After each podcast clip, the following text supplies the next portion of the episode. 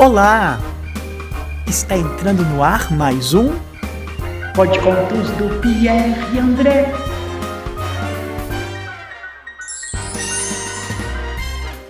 E hoje, mais uma vez, com a participação do grupo Arautos da Poesia lá de Sabará, com a Sheila Emília, que vai narrar para vocês O Menino que Carregava Água na Peneira, do grande, do inesquecível Manuel de Barros, aquele poeta que sempre foi criança desde que nasceu até hoje, onde ele continua brincando nos seus quintais lá no céu.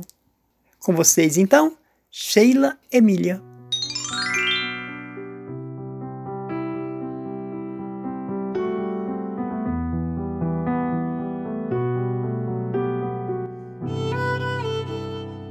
Tem um livro sobre águas e meninos. Gostei mais um menino que carregava água na peneira. A mãe disse que carregar água na peneira era o mesmo que roubar o vento e sair correndo com ele para mostrar aos irmãos. A mãe disse que era o mesmo que catar espinhos na água, o mesmo que criar peixes no bolso. O menino era ligado em despropósitos.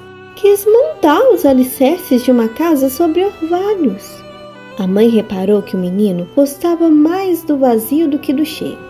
Falava que os vazios são maiores e até infinitos. Com o tempo, aquele menino que era cismado e esquisito porque gostava de carregar água na peneira, com o tempo descobriu que escrever seria o mesmo que carregar água na peneira. No escrever, o menino viu que era capaz de ser noviço, monge ou mendigo ao mesmo tempo. O menino aprendeu a usar as palavras, viu que podia fazer peraltagens com as palavras e começou a fazer peraltagens foi capaz de interromper o voo de um pássaro botando um ponto no final da frase. Foi capaz de modificar a tarde botando uma chuva nela.